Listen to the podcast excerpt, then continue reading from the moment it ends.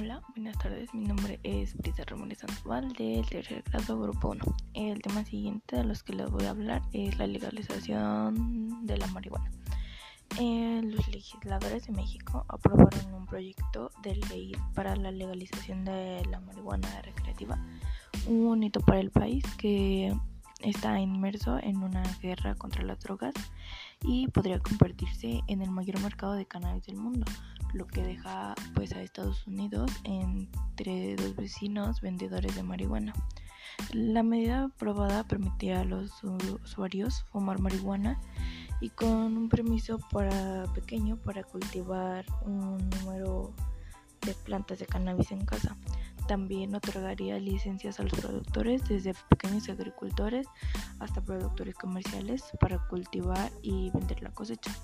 Si se promulga, México se uniría a Canadá y Uruguay en una pequeña pero creciente lista de países que han legalizado la marihuana en el continente americano, añadiendo un nuevo impulso al movimiento contra las prohibiciones en la región.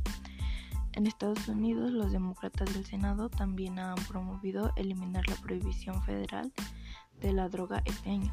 En México, sin embargo, el proyecto de ley ha resultado ser divisivo. Los críticos dicen que es poco probable que haga este, mecha en los crecimientos eh, crecientes en las tasas de violencia alimentada por los cárteles en México y argumentan, argumentan que no es bienvenido en un país donde casi dos tercios de las personas se oponen a la legalización de la marihuana.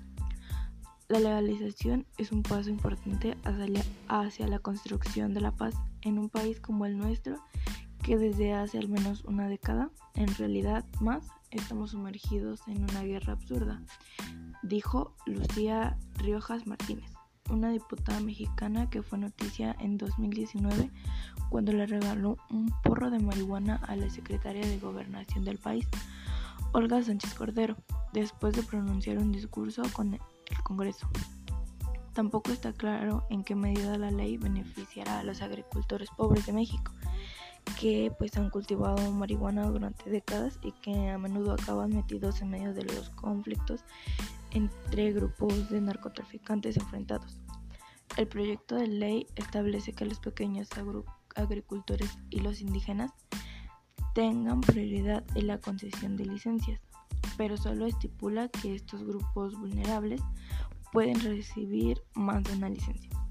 Pues mi comentario personal es que en parte estuvo bien la legalización, pero en otra es poco un poco pues complicado no ya que no siempre es usada de manera correcta y como lo mencioné antes los carteles la usan de, de maneras pues no, no profesionales no éticas.